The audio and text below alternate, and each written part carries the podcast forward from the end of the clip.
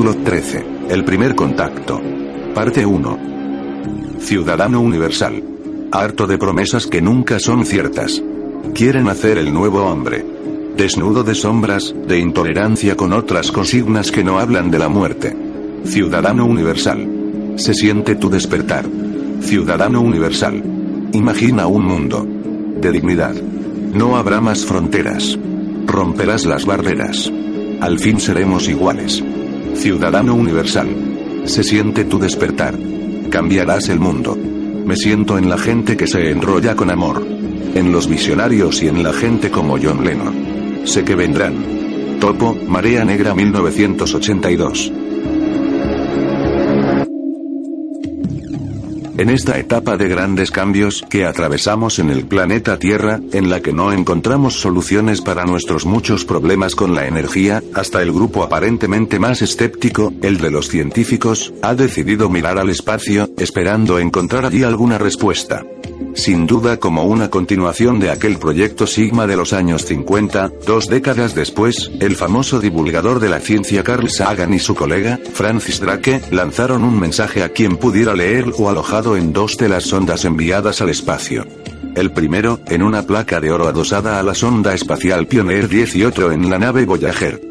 Escritos ambos en código binario, el mismo de los ordenadores, utilizaban una serie de claves científicas que se consideran universales para explicar a hipotéticos seres del otro lado del espacio, cuál es la composición de nuestro cuerpo, expresando la pacífica apertura a un primer encuentro entre la Tierra y otras civilizaciones. En 1974, el recién inaugurado telescopio de Arecibo, Puerto Rico, lanzó el mismo mensaje al cosmos en forma de ondas de radio. En 73 líneas, el código diseñado presentaba información sobre nuestro sistema numérico, las bases químicas de la vida, la química del ADN, el tamaño del genoma humano y el número de habitantes del planeta con la expansión de Internet, bajo el patrocinio del cofundador de Microsoft, Paul Allen, y con los auspicios del propio Carl Sagan, se fundó el proyecto SETI, Search Extraterrestrial Inteligente. Búsqueda de inteligencia extraterrestre.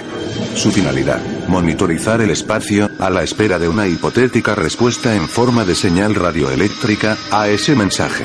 El sistema empleado, peer-to-peer, P2P, es el mismo que se emplea actualmente para compartir y descargarse música, programas y películas de Internet, solo que aplicado al análisis de otro tipo de información. En este caso, las comunicaciones que recibe el telescopio de Arecibo se envían a cada una de las computadoras que se hayan descargado ese programa. Aquellas consideradas extrañas o susceptibles de ser analizadas, pasarían a la NASA, quien estudiaría si podrían proceder a haber sido creadas por una inteligencia, o no. Que nos enteráramos si esa respuesta hubiera sucedido o no, es algo que excede a nuestro conocimiento. De lo que no hay duda es que cualquier información positiva tendría que pasar el filtro de la censura. Oficialmente, en todos los años que lleva funcionando, el proyecto SETI no ha recibido ninguna comunicación que pueda ser atribuida a una inteligencia superior. Sin embargo, Steve Greer, coordinador del proyecto Fin de la Censura, tiene informaciones que contradicen esa información y que expuso en una conferencia sobre exopolítica, política extraterráquea. Tenemos confirmación, y no voy a dar el nombre todavía porque estamos intentando animar a este individuo para que lo haga público, pero uno de los empleados antiguos del proyecto SETI, que es el proyecto de Carl Sagan para la búsqueda de extraterrestres, nos ha confirmado que han recibido múltiples señales extraterrestres. Greer afirmaba que los propios investigadores de ese proyecto están recibiendo obstrucciones o interferencias humanas para no hacer públicas esas señales, probablemente del ANRO o del ANSA, las agencias encargadas de controlar los satélites y las telecomunicaciones, respectivamente, y se están frustrando mucho. Lo que está fuera de toda duda es que los científicos esperaban que la respuesta llegara de la misma manera que la pregunta, es decir, del espacio y en forma de comunicación radioeléctrica. Sin embargo, la respuesta a nuestro intento de comunicación extraterrestre es posible que haya llegado de una manera muy diferente a la esperada. El 14 de agosto del 2001 apareció un enigmático crop circle agrogramas o círculos de la cosecha, con toda la estructura de un código binario, al lado del radiotelescopio de Chilbolton, en Inglaterra. Los círculos de la cosecha o agrogramas se hicieron famosos a principios de los años 90, cuando un par de jubilados ingleses confesaron haber realizado durante años unos círculos en los campos de cereales que tenían a la ciudadanía perpleja por la complejidad y belleza de los diseños. A pesar de que, a consecuencia de esas declaraciones, los medios de comunicación dejaron de prestarles atención, los sorprendentes diseños no solo han seguido apareciendo en los campos de Inglaterra, sino que se han continuado extendido a Alemania y Holanda, entre decenas de países. El fenómeno de los círculos de la cosecha ha seguido evolucionando hasta convertirse, hoy, en una fuente de señales astrológicas. Los autodenominados propios investigadores de estos enigmáticos círculos, tienen constancia de que este fenómeno ha venido sucediendo en la campiña inglesa desde, por lo menos, los años 70. No fue, sin embargo, hasta la década de los 80, cuando el fenómeno de los círculos empezó a concitar la atención de un número creciente de personas. Los seguidores de estos dibujos en los sembrados ingleses recorrían centenares de kilómetros cada vez que se escuchaba la noticia de que uno nuevo había sido descubierto. En aquella época, el dibujo más habitual estaba compuesto de simples círculos, generalmente, uno central más grande y cuatro más pequeños a su alrededor, unidos por anillos, lo que llevó a identificarlos como cruces celtas. En 1989, el diputado laborista inglés Denis Alley fotografió uno de estos misteriosos glifos, lo que multiplicó el interés de la prensa por la rareza. En unos meses, se organizaron grupos de investigadores que competían por elaborar teorías acerca del origen de estos dibujos en las fincas. Se sabía que se realizaban mayoritariamente por la noche, que el área más propicia era el condado de Wiltshire o cerca de restos arqueológicos como Stonehenge y Avebury y que el cultivo más usual donde se dibujaba era el cereal. La teoría más difundida en aquella época, propugnada por el meteorólogo Terence Meaden, era que lo provocaba la acción de vórtices de plasma asociados al tiempo atmosférico, una especie de inusual fenómeno geológico. Otros, opinaban que era la propia Madre Tierra quien realizaba los dibujos, de ahí que aparecieran en lugares de poder, como Stonehenge. Estos lugares donde los antiguos construyeron sus monumentos megalíticos y sobre los que, generalmente, se levantaron las ermitas e iglesias cristianas son los llamados chakras de la tierra o vórtices, que en la fusión de la tradición oriental con la moderna geomancia vendrían a ser como los puntos de acupuntura de la tierra, aquellos lugares donde circula más energía, con el paso del tiempo, los diseños se irían complicando, y las teorías que trataban de explicarlo fueron diversificándose. Lo único seguro es que las espigas de cereal aparecían tumbadas de una manera muy precisa, como producto de un remolino que lo hubiera marcado de una sola vez. Con el tiempo, los círculos evolucionaron hacia los pictogramas, combinación de varias circunferencias con un significado impreciso. A lo largo de la década de los 90, los dibujos se volvieron más complejos todavía, como interponiendo una distancia ante la cantidad de compañías publicitarias y bromistas que jugaban a realizar sus propios diseños sobre los cultivos. En el año 1991 aparecieron diseños que recordaban a ballenas e insectos, lo que llevó a algunos a sostener que los agrogramas eran mensajes de la madre tierra, avisando de la devastación del planeta y el uso de pesticidas en los campos. Conforme la atención del gran público por el fenómeno iba aumentando, los diseños se hacían más bellos y complicados y, como ninguna explicación razonable aparecía, muchos quisieron ver la mano de seres extraterrestres detrás de esos diseños. Eran las señales que, una década después, Mel Gibson convertiría en exitosa película. Fue en esos años 90 cuando aparecieron Doug y David, los dos jubilados ingleses que afirmaron haber realizado los círculos como una broma, ayudados de cuerdas y palos de madera. A día de hoy, no hay ningún vídeo que les muestre haciendo una de estas maravillas del arte fractal, una novísima rama de la matemática que, una vez más, surgió en paralelo de la aparición de los propios círculos.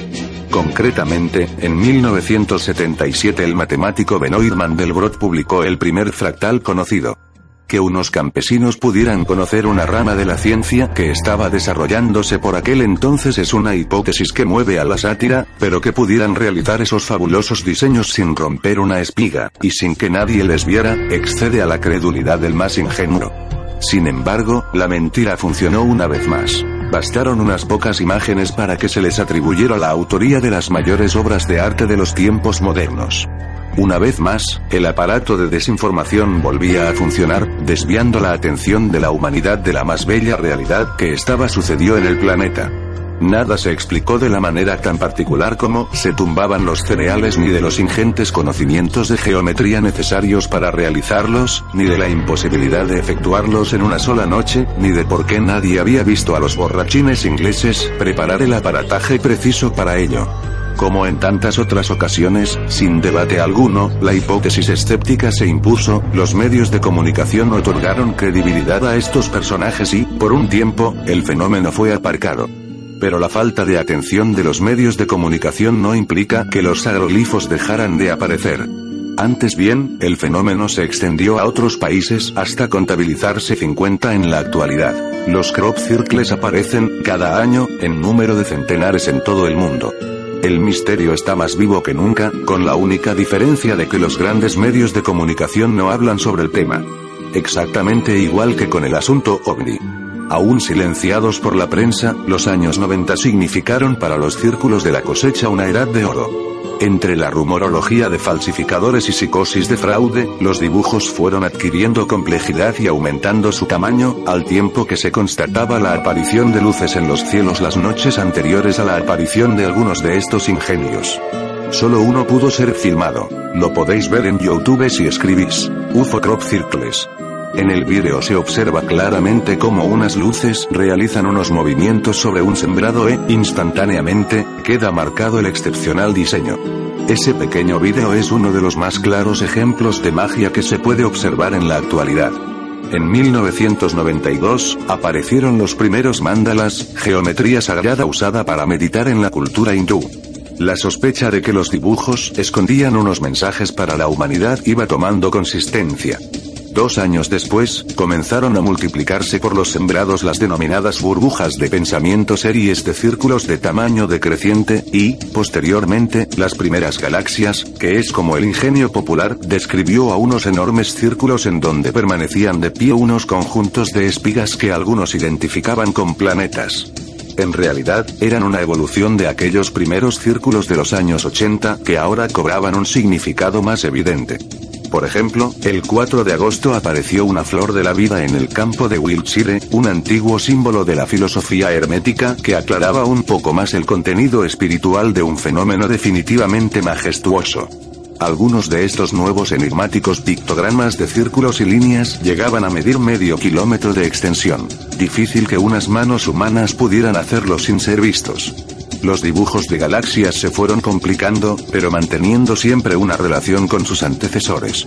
En el año 1994 aparecieron los primeros cinturones de asteroides, que es como se llamó a unos óvalos enormes, constituidos por abundante metralla de tamaños diferentes, a veces con anillos y círculos en el centro, como si fueran planetas en su órbita, según los describe Andy Thomas, en el libro Crop Circles, El enigma de un arte anónimo. En 1995 aparecieron 99 círculos de diferentes tamaños en un campo de Amsire, una impresionante constelación que reforzó en sus tesis a los patrocinadores de la idea astrológica. Ese mismo año, otro dibujo representaba, más claramente, los cuatro planetas interiores de nuestro sistema solar con sus correspondientes órbitas. El único problema era que la Tierra no aparecía. Después de analizarlo con ayuda de un programa informático, el astrofísico Yasra Sol afirmó que representaba una instantánea de las posiciones de los planetas de nuestro sistema solar el día 26 de julio de ese mismo año, es decir, el día que apareció, pero tal como se ve desde abajo. Es lo que se conoce como plano de la elíptica y no desde arriba, como habitualmente se representan los diagramas del sistema solar. La duda de por qué no aparecía la Tierra no quedó aclarada pero no fueron pocos los que apostaron por la hipótesis apocalíptica. En 1996 la campiña de Wiltshire vería el nacimiento de una particular serpiente. Para algunos recordaba al conocido dibujo del ADN, lo que alimentó el mensaje de que una mutación genética esperaba a la especie humana. Curiosamente, el código genético sería descifrado oficialmente en el año 2003. El 7 de julio de ese mismo año apareció, muy próximo al monumento megalítico de Stonehenge, un asombroso fractal, que es como se denomina a los diseños geométricos que se replican a sí mismos. Como estructuras de la naturaleza, son un lenguaje válido para todo el cosmos. Según las informaciones de varios testigos que pasaron por el lugar, este dibujo no tardó más de tres cuartos de hora en aparecer. Unos días después, llegó el dibujo más largo hasta la fecha. 1-2 kilómetros de líneas y círculos. La hipótesis de que fueran manos humanas las que los realizaban quedaba completamente descartada. El 4 de mayo de 1997 apareció el símbolo de la cábala judía o árbol de la vida. Posteriormente, aparecería la menora, el candelabro de la tradición esotérica hebrea. Al igual que otros símbolos de diferentes tradiciones religiosas, como la tibetana, estos dibujos aclaraban que había un mensaje espiritual detrás de estos impresionantes dibujos. No eran casualidad y sí parecían tener una causalidad. El problema era conocer, entonces, qué significaban la cantidad de dibujos aparecidos con anterioridad. A lo largo de los años, la sospecha de que los dibujos tenían un significado se ha visto reforzada por decenas de diseños claramente espirituales, con resonancias para diferentes culturas del planeta, pero la hipótesis de que otros círculos representaban mapas estelares había quedado como una incógnita hasta comienzos de este siglo. Algunos investigadores habían propuesto que la galaxia aparecida en nuestro Stowell de 1994 era un mapa estelar que mostraba la alineación de los planetas en la constelación de la ballena, Cetus. Según el programa informático que actualmente se utiliza en astronomía, la posición planetaria que representaba debía producirse del 6 al 7 de abril del 2000. Quedaba por conocer qué era lo que se estaba anticipando con ese mensaje. Es decir, algo debía de pasar para que ese mensaje fuera tal. La expectación entre los investigadores era muy grande ante la llegada de esa fecha. ¿Ocurriría algo que demostrara el carácter de mensajes de los agrogramas? Pues bien, ese día acaeció una de las mayores tormentas solares que se recuerdan tan potente, que provocó tormentas boreales como nunca se habían visto y llevó a los astrónomos a situarla en un rango de 4 sobre una escala de 5. Conociendo este dato, los investigadores comprobaron que las otras dos galaxias aparecidas ese mismo año representaban el mismo mapa estelar pero desde perspectivas diferentes, lo que relacionaba fenómenos acaecidos a centenares de kilómetros de distancia. El glifo de Tichborne, de 1995, se demostró que también aludía a nuestro sistema solar, en una alineación que debía producirse el 6 de septiembre del 2003, con las posiciones de los planetas interiores, Mercurio, Venus, Tierra y Marte, claramente definidas. Además, se marcaba la trayectoria que Marte recorrería respecto al Sol y a la órbita terrestre entre el año de aparición del círculo y la fecha mencionada. Habría que esperar a ese día para cerciorarse de que algo ocurriría en esa fecha. El 6 de septiembre de ese año fue el día en que el Sol se agrietó, dando lugar a varias manchas que provocaron las tormentas solares tan comentadas en aquel verano y que la ciencia no había anticipado. La hipótesis de que los círculos contenían señales había quedado reforzada. Otro de los dibujos, el aparecido en Bishop Sutton, predijo la aparición del cometa Bradley, que surcaría las inmediaciones de la Tierra en julio de 1995, y de cuya existencia la comunidad científica solo supo un mes después. En 1999, otro dibujo aparecido en Wiltshire, en el que se superponían progresivamente dos círculos, anticipó, para algunos, el eclipse de sol acaecido ese mismo verano.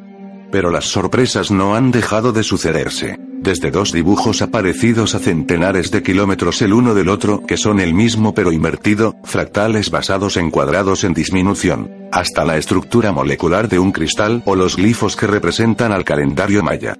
Todo un aviso de la anhelada, para muchos, fecha del 2012. El 21 de agosto del 2001, aparecería el que, para algunos, es la prueba de que los extraterrestres ya están entre nosotros y nos están lanzando mensajes para despertar. El mensaje de Chill Bolton, de 86 metros de largo por 28 de ancho, parecía el chip de una computadora. Pero si este era sorprendente, las palabras se quedan cortas para definir el diseño de al lado. Era tal su complejidad que solo desde el cielo se podía apreciar, una cara, de 54 metros de largo por 47,5 de ancho, que recordaba mucho a la hallada en Marte por la sonda Surveyor. Cuando se revelaron las fotografías, se pudo ver claramente un rostro tridimensional, un rostro humano. Aplicando un filtro a la imagen, se clarificó mucho el diseño, que era el mismo que el que tiempo atrás habían enviado Sagan y Drake desde Arecibo con algunas pequeñas variaciones. Los átomos básicos de la vida parecían ser los mismos, sin embargo, se le añadió el silicio de número atómico 14. En su estructura del ADN también había cambios, concretamente, en la parte procedente del hombre, sí, que hicieron al investigador mexicano Jaime Maussan proponer que los seres que emitieron ese mensaje son híbridos de seres humanos, y algo más. El tamaño del ADN, a la luz de este mensaje codificado, también sería diferente. La representación que hacían de sí mismos era como seres pequeños y de gran cabeza, de acuerdo al esquema típico de los grises. Casi un año después, el 15 de agosto del 2002, apareció otro agroglifo relacionado con estos códigos. Otro sorprendente diseño que solo encontraba significado cuando se veía desde cierta altura. Así, desde el cielo, se podía ver claramente el rostro de uno de los extraterrestres grises de cabeza grande, que tanto se han popularizado en los últimos años, con un disco en la mano. En el disco, se podían observar códigos binarios similares a los que ya habían aparecido junto al radiotelescopio de Chilbolton. Los investigadores se pusieron a interpretarlo y llegaron a la conclusión de que su significado era este. Cuidado con los portadores de los falsos regalos y sus promesas rotas. Mucho dolor pero aún hay tiempo. Crean que aún el bien está ahí afuera. Nosotros nos oponemos a los engaños. Un año antes, la historia del planeta Tierra estaría a punto de pegar un brusco viraje hacia la guerra total, con el atentado del 11 de septiembre en Nueva York y Washington apenas habían pasado unos días desde la rutilante presentación del proyecto Fin de la Censura. En noviembre del 2001, el gran investigador de la información ovni y las sociedades secretas, Milton William Cooper, moría tiroteado por unos agentes pertenecientes al cuerpo de los Marshalls. La versión oficial expuso que Cooper recibió con disparos a los agentes que le perseguían por un delito fiscal. Los muchísimos seguidores de Cooper, por su parte, aseguran que, en esos días, el exagente de Lanza era la persona que más podía hacer por desenmascarar la mentira del 11, ese pues la había augurado meses atrás. Cooper sería el último de los grandes en morir por exponer las verdades que nos quieren esconder el 28 de junio del 2001, Cooper había predicho que iba a haber un gran atentado en Estados Unidos y que la culpa se la echarían a un tal Osama Bin Laden pero que la culpa, en realidad, estaba dentro del aparato gubernamental norteamericano. En la emisión de su programa de radio que se puede escuchar en YouTube escribiendo Cooper 911, se puede oír. Resulta que el aparato de estado más fabuloso del planeta, con los mejores recursos y más dinero, lleva años buscando a Osama Bin Laden y ha llegado un equipo de la CNN y le ha hecho una entrevista en la que anticipa un atentado. Pues os digo que tengáis cuidado porque ese atentado se va a producir, pero no será Osama Bin Laden el autor, sino aquellos que están detrás del nuevo orden mundial. En los días posteriores al 11S, Bill Cooper seguiría siendo una de las solitarias voces que denunciarían la conspiración interna para llevar a cabo la conquista de los países de Oriente Medio, donde nació la última gran civilización terrícola. De esta trágica manera, la figura del mejor divulgador sobre la ocultación extraterrestre adquiría la del profeta con la que ahora mismo puede ser considerado. Él fue, como vimos al comienzo, la persona que relató cómo el contacto con otras civilizaciones ya había sucedido. La posibilidad de establecer un contacto abierto con civilizaciones de otras galaxias ha sido tratada invariablemente en clave de tragedia por el cine, desde las tempranas épocas de la Guerra de los Mundos H.G. Wells Orson Welles, E.S., película que sería recuperada, curiosamente, en el 2005 y, como no, por Steven Spielberg. Unos años antes, el también norteamericano Tim Burton recreaba en clave humorística ese hipotético encuentro con los marcianos en su afamada Mars Attack. El cine contribuía así a mantener en las mentes de los seres humanos que la mera posibilidad del encuentro con otros seres pertenece al mundo de la ficción apocalíptica. Poco que ver con algunas informaciones a las que no se les ha otorgado la importancia debida. En el año 1992, el Cuerpo de Bomberos de los Estados Unidos editaba un libro llamado Fire Officers Guide to Disaster Control, es decir, la guía del bombero para el control de desastres. El capítulo 13 lleva por título Enemy Attack and UFO Potencial, es decir, ataque enemigo y potencial extraterrestre. En él, simple y llanamente, se describen las maneras de reaccionar por parte de los servicios de emergencias a un potencial ataque extraterrestre. Lo habéis leído bien. El capítulo que nos interesa comienza así. En este capítulo centraremos nuestra atención en el riesgo muy real de los objetos volantes no identificados, ovnis, tanto si existen como si no. La muy bien documentada Guerra de los Mundos del drama de radio de Orson Welles muestra cómo una existencia ficticia de criaturas extraterrestres puede causar unas condiciones de desastre muy reales y causar pánico en la población. Además, si la aparente visita de seres extraterrestres y sus vehículos espaciales pudiera crear algún tipo de riesgo, como siempre el cuerpo de bomberos estaría llamado a estar en la primera línea para salvar vidas y mitigar el desastre. Y prosigue diciendo, los dos riesgos principales en relación a los ovnis han sido atribuidos a poderosos campos eléctricos que pueden proyectar en una zona general o localizada, y al efecto psicológico que pueden producir en la población general o en contactos individuales. El libro admite que las fuerzas aéreas conocen la existencia de las naves extraterrestres y que no están muy seguros de sus intenciones. Asegura que, intencionadamente o sin querer, causan encendidos y apagados de los motores de coches y aviones, cortes masivos de la red eléctrica e interrupción de las comunicaciones. El capítulo termina con una advertencia que no tiene desperdicio. Las aproximaciones cercanas de los ovnis pueden ser perjudiciales para los seres humanos. No permanezca bajo un ovni que vuele a baja altura. No lo toque o intente tocar un ovni que haya aterrizado. De todas formas, lo más seguro es alejarse del lugar muy rápidamente y dejar que los militares hagan el trabajo.